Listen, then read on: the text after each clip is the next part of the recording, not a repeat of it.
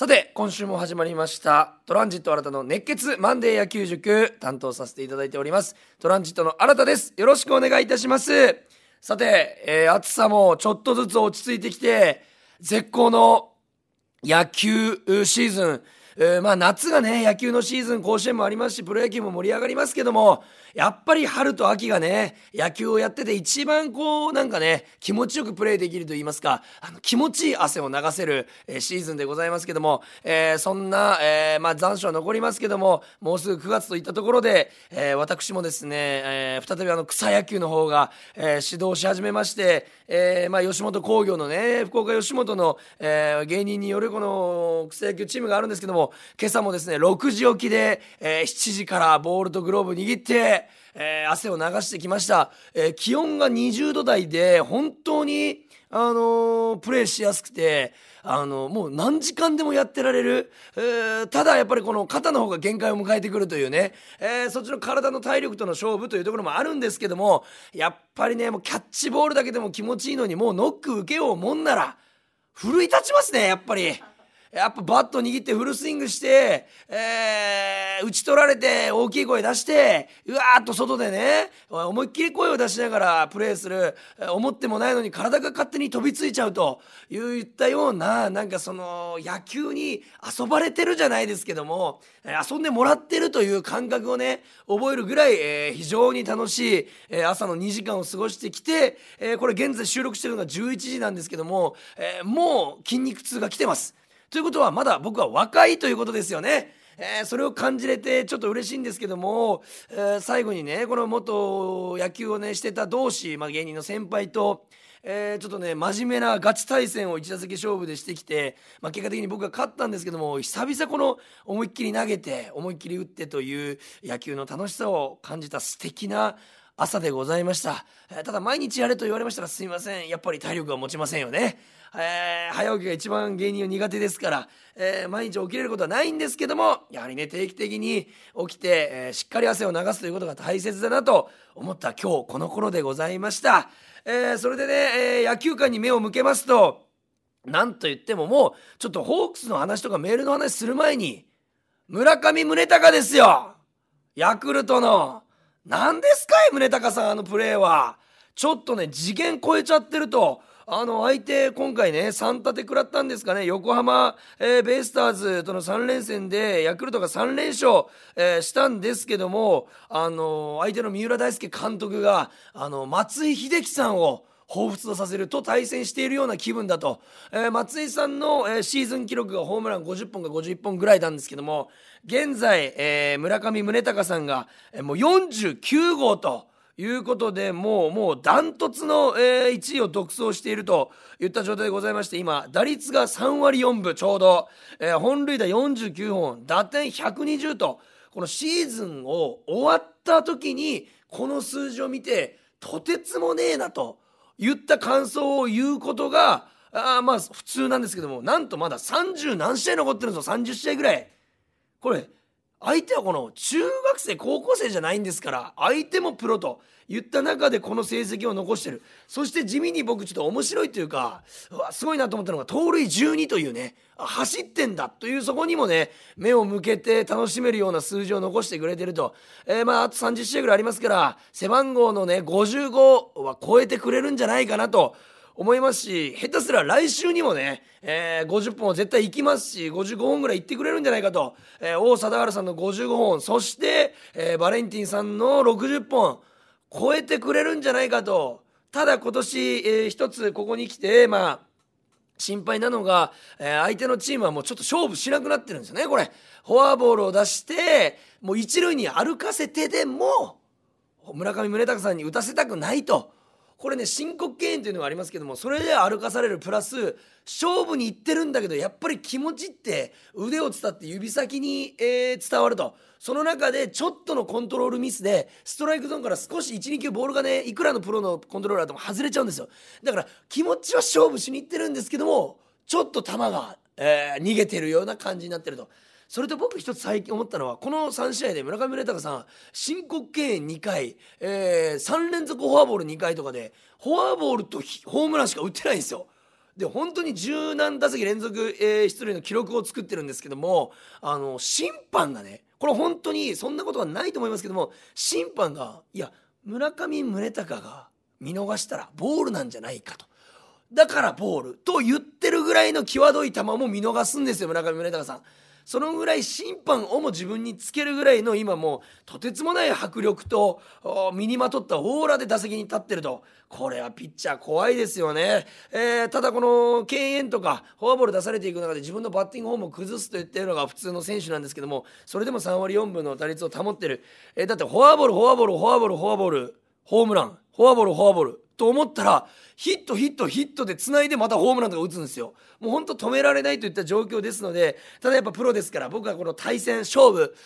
まあ、1位争いをしている d n a 以外のチームはぜひ勝負をしていただきたい。d n a は1位を争ってますから、えー、しょうがないと思います、えー、申告敬遠などありましてもしょうがないと思うんですけどもやっぱり他のチームは勝負してほしいなというふうに思います。そして海を渡ってアメリカに目を向けたら大谷翔平さんですよ。本当にスタープレーヤーっていますよね。えーね、ベーブ・ルースさんに並ぶ記録も作りましたしあとはと規定投球回数と規定打席、えー、到達といったこの2つがね、えー、ベーブ・ルースさんも成し得なかった大記録そこに今挑戦してるんですけども大谷さんえー、11勝目かな、えー、今上げてダルビッシュさん並んで11勝目上げたんですけども最近の試合ね、えー、僕あの藤川球児さんのあの解説をたまたま見たんですけどもそこで知ったんですけどなんと大谷さんえー、1回2回3回ぐらいまでかな、えー、なんと連続30球越すまでストレートフォーシームを投げてないんですね。これめちゃくちゃすごい今までこのフォーシームとスプリットを軸に、えー、ストレートとスプリット軸にこう投げてきた大谷さんがストレートを封印してそこまで変化球で追い込んで追い込んで打たせて打たせてやっと323球目にストレートで三振を奪ったんですよ。これ何がすごいかってまっすぐ以外でちゃんと渡り歩けてると。しツーシームという球種を最近、えー、大谷さんよく投げ始めていてこれがストレートの代わりとか、えー、ストレートの球速の代わりをしてるからこそまた幅が広がってると。もうちょっと手つけられなくなってるんですよ大谷さん。今ねちょっとチームの買収問題とか、えー、WBC 出れるかとかいろんな問題ねトレードでも揺れてましたけどもいろんな問題揺れてますけどもその中でもね、えー、僕は専門外なのでと野球に集中するだけですと言ってる大谷さん本当にかっこいいですし、えー、やっぱりプロ野球選手はみんなの夢を乗せて戦ってるんだなと、えー、背負って戦ってるんだなというのを感じさせてくれる、えー、素晴らしい投球でございました。、えー、海の向こうもそうですけどもプロ野球にも、え、スター選手いますし本当にね注目すべき選手がいっぱいいるのでまだまだ、え、この夏は終わらねえなと感じた頃でございます、えー、まあそれでね余計朝の薬草野球にも僕も気合入っちゃったんですけども、えー、無事にね怪我せずに終われたことが僕は一番です、えー、もう本当そんな世界戦で僕たちはやってないので、えー、怪我をせずにアキレス腱があって嬉しい、えー、そう思って今日も帰ってきました、えー、そんなこんなで、えー、メールを今日もいただいております、えー、後藤さんいつもありがとうございます、えー、試練の7連戦も現在4勝2敗。そうなんです。今日はね大阪の、えー、高野祭典も残っておりまして今日で7連戦締めくくりということなんです、えー、ですけども、えー、ところでで土曜日にこれですよね。主力がいないとはいえ最近好調だったホークス打線がノーヒットノーラン。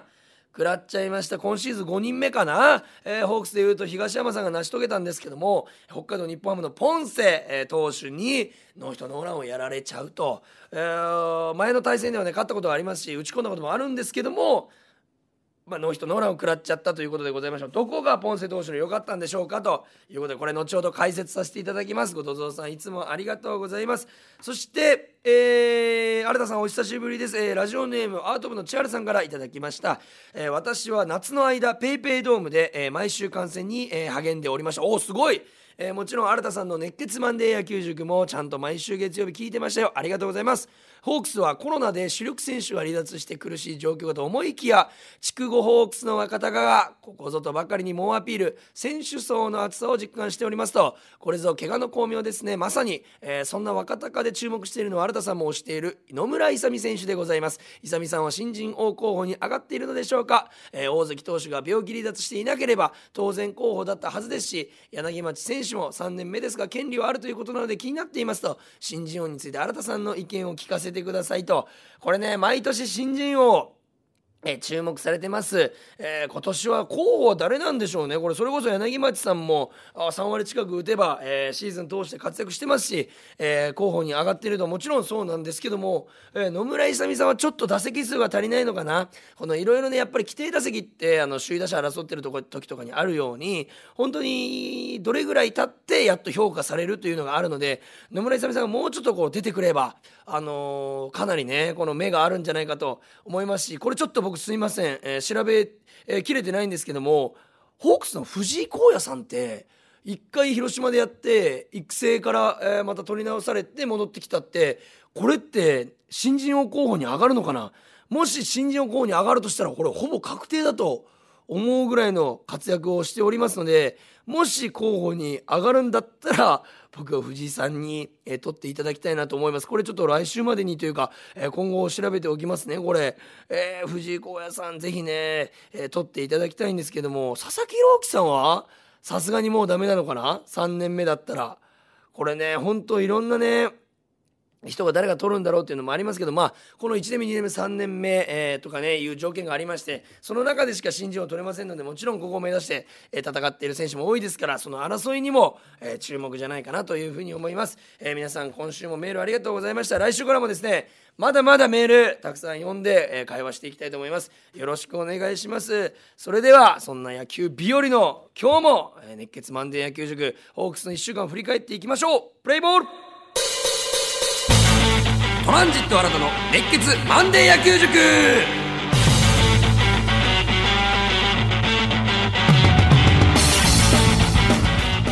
それでは8月23日火曜日からの1週間を振り返っていきたいと思います。まずは対楽天戦3連戦でございました。初戦15対6と完璧な勝利を収めまして相手の則本投手を打ち崩したんですけどもこれ前もね則本さんを打ち崩した試合あったんですけども相性がいいですよね、本当にね相手のエース級のピッチャーと相性いいというのは非常にいいことですし何より則本さん以外にこの監督チームにねこの大ダメージを与えることができると、えー、言ったところが素晴らしいことではないでしょうか、えー、勝ち投手は石川さんとなっておりますが7回途中12安打6失点と。本来ならばねあまりちょっといい投球とは言えない負けがついていてもい、えー、おかしくない投球でございましたけどもホークスの打線が活発活発活発、えー、4点2点2点5点2点と15安打20得点。バッティング練習みたい。それぐらい打ってるんですよね。本当に、えー、いい試合を続けておりまして8月19日金曜日からの、えー、3連勝があったんです。日ハム3連勝がありそして楽天にも、えー、次の試合も勝ちます。ので、えー、2連勝。ということで5連勝という、えー、試合の4連勝目だったんですけども石川さんがちょっとね6失点ということでちょっとね三振をね3つしか取れなかった。7回投げて、えー、7回途中で三振3つらしくないといったところでで、ベルト付近の球がねちょっと多くて、まあ、ヒット打たれなかったのが5イニング目だけということで1回2回3回4回6回7回と全てヒットを打たれていると。いうことで、まあ、ベルト付近が多いので三振が少なくて12安打も打たれてしまった、えー、まあ、打線に感謝というところで合計16安打はまあ投手陣その日投げたピッチャー相手16安打されてますから大敗を期してもおかしくないという試合で勝てたのはあまあ打線のおかげかなと。まあその逆もありますからね。ピッチャー陣が頑張ったという試合もありますから、まあ、持ちつ持たれつなんですけども打線がよく頑張ってくれました。20安打15得点。何より5番野村大地さん、えー、6番増田さん8番谷川原さん。この未来の主軸を担うこの3人がえーまあ、特にねこの野村さん谷川原さんの初回のねタイムリーがでかかったんですけどもこの3人が本当にねよく頑張ってくれております、えー、この試合から特に頑張ってくれているんですけども、えー、初回にねこの野村さん、えーま、増田さんのね、えー、あ野村さん谷川原さんのタイムリーが出て4点を取ると。これがまチームとしても個人としても、えー、いい入りができて特に谷川原さんは4打数4安打4打点。えー、今まで、代打起用が多かったんですけどもこのコロナ禍で柳田さん牧原さん中村晃さんの、ね、離脱の中で、えー、スタメンを勝ち取って鬱憤を今までの鬱憤を晴らしてくれていると。素晴らしいこの本当さっきもメールにもありましたけど筑後の若隆たちがベイペイドームでも暴れ回ってくれてると本当に心強いということところでございます。未来の主軸になってくれると思いますのでこのまま活躍し続けてほしいと思います。そして8月24日水曜日4対31点差で逃げ切りました。いい試合でしたよね。僕はこういう試合が好きですね。この1点差の、えー、1-0とかでもいいですし0-0とかね。3対2とか大好きです。あのはいあの解説しがいがあると言いますか、えー、まあ、15点、えー、取ったり無し、えー、無得点だったりするとやっぱり誰がどう見てもね悪かったらよかったとこ分かりますからやはり4対3というような試合まあ、6号とか好きですね。打ってランナーも出てますからあ解説試合があると。すいませんちょっと余談になりましたけども、えー、先発ピッチャーがレイさんだったんですけども7回途中7安打3失点、えー、勝ち負けつかず、えー、勝ち投手は甲斐野さんが、えー、勝ち投手がつきました。11回の、えー、表ですね、えー、谷川原さんの決勝。お犠牲フライかな？で、えー、勝ち越して、えー、決勝打点を挙げたのが谷川原さんということでその、えー、前のイニングに投げたのが甲斐野さんということで甲斐野さんに勝ちがつきました。えー、まあねレイさん7、えー、ランナー出しながらも、まあ、3失点にはまとめたんですけどもちょっと一つ気になったのがランナーを出して、まあ、小深田さんに走られるというシーンがあったんですけどもそれをちょっとスローでよく、え、ピッチャー、えー、越しにランナーを見れる、え、カメラのアングルがあるんですけども、えーまあ、右手にお酒を持ちつつ、え、何度も再生したんですけどもやはりねモーションがやっぱり大きいということところがやっぱり治ってないと言いますか、まあ、外国人特有の、え、ところではあるんですけどモーションが大きいがためにやっぱ一塁から走られてしまうと。これはね、あのー、非常に、まあ、甲斐さんの肩を持ってしても、え、ピッチャーとキャッチャーの共同同作業ですから盗塁阻止というものはですね、えー、なのでやはりもうちょっとだけ、えー、モーションがちっちゃくなると投球モーションがちっちゃくなるとランナーも走りづらいし、えー、プレッシャーをそれだけでかけられるのでそこをちょっとね意識していただきたいなというふうに思います、えー、まあ打者の方に目を向けますとやはりえー、5番野村大地さんの大活躍というところがあるんですけどもこれやっぱね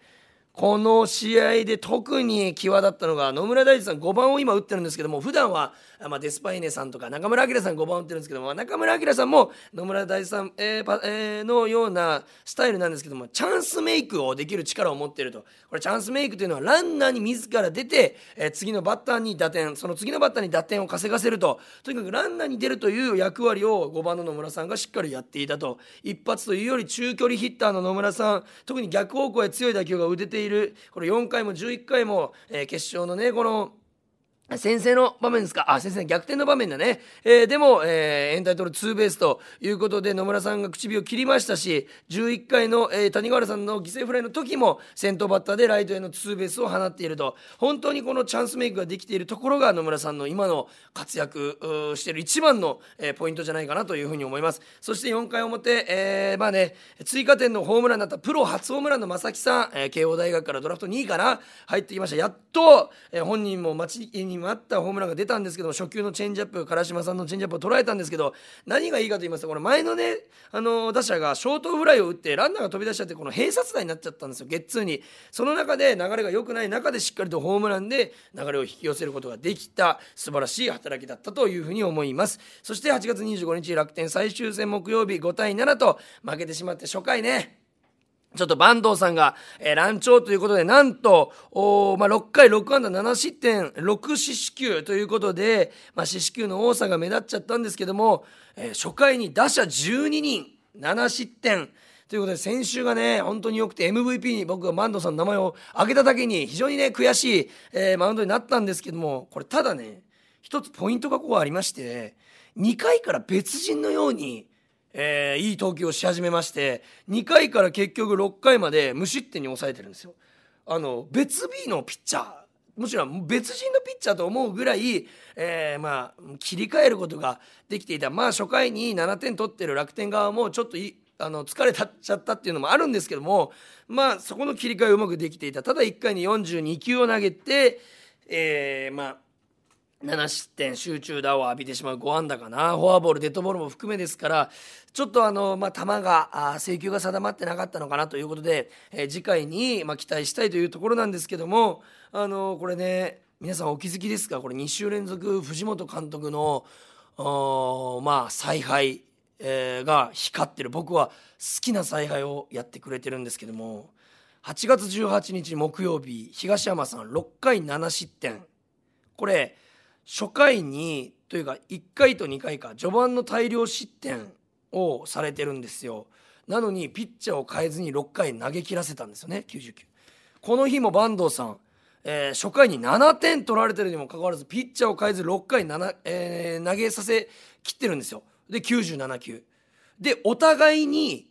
これ2点差かな、えー、東山さん3点差。この日は2点差で負けてるんですけども。でお互いに打線がちょっとずつ点を取って、えー、挽回している。でピッチャーが立て直しているというこれ何が言えるかというとあの前半の大量失点の後も投げさせてるということ。なんでこれがいいかと僕は好きかと言いますとこれ投手をなるべく使わないという終盤にかけて本当に力がねあの疲れが、え、蓄積されている中でできるだけ投手を使いたくないというのはもちろんあるんですけども悪いイメージでピッチャーを終わらせたくないという藤本監督の愛なんですねこれは。この試合の中で修正してくれよと。またあなたは2軍に落ちずに1軍で投げ続けないといけないんですよっていうメッセージを言わずにマウンドに立たせることで示しているという藤本監督の愛これなかなか他の監督がやってない采配なんですよ特に絶対に1試合も落とせない中で序盤にこんな大量失点したらもう次の1点が試合を壊しかねないんです。その中でも東山さんも坂東さんもしっかり投げさせた。やはりこの修正をね試合の中でさせる。なぜこの意味があるのかと言いますと練習では限界あるんですね。やはりアドレナリンの出方も違う。汗の出方も違う。疲労の出方も違う。疲労の仕方も。で相手も1軍クラスではない、えー、生きたバッター生きたボールじゃない。というところでやはり試合が一番、えー、10の練習より1の試合と言われるように試合が一番修正もできるし調整もできるんですよ。その中でしっかりと、えーまあ、調整をして東山さんと坂東さん。東山さんは、えー、また後ほど言いますけども、えー、今週もねいい、えー、次の試合いいピッチにしてますし坂東さんもしっかり修正できてたんで次の試合にも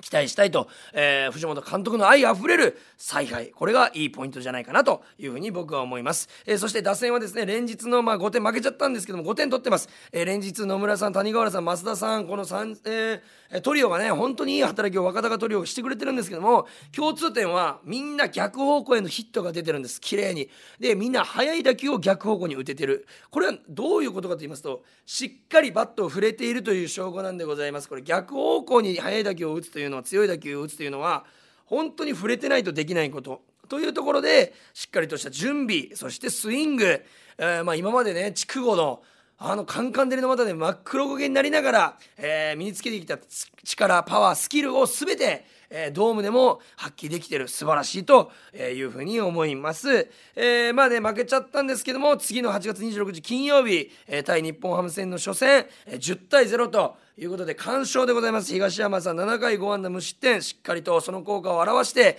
修正してくれておりました。1回3者連続三振。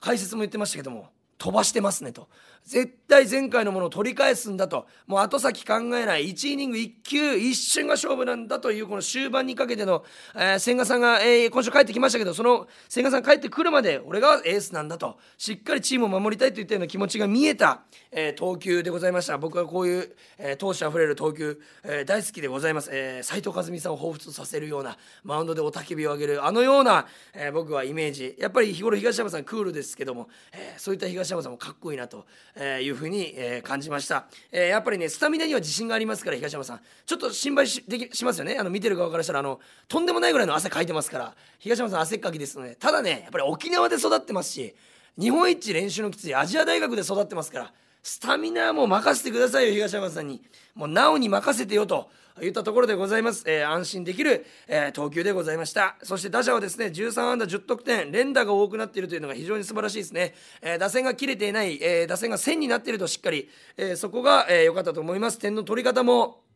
3点3点3点。2回5回8回。3点3点3点。3連打3連打3連打ということであのちゃんと毎回あのイニングごとに、えー、中押し、えーあえー、先生中押しダメ押しと、えー、イニングごとに連打が出てる、えー、非常に素晴らしい。藤本監督も多分にやけが止まらなかったんじゃないかなというような、えー、試合でございました。まさに完璧といった試合。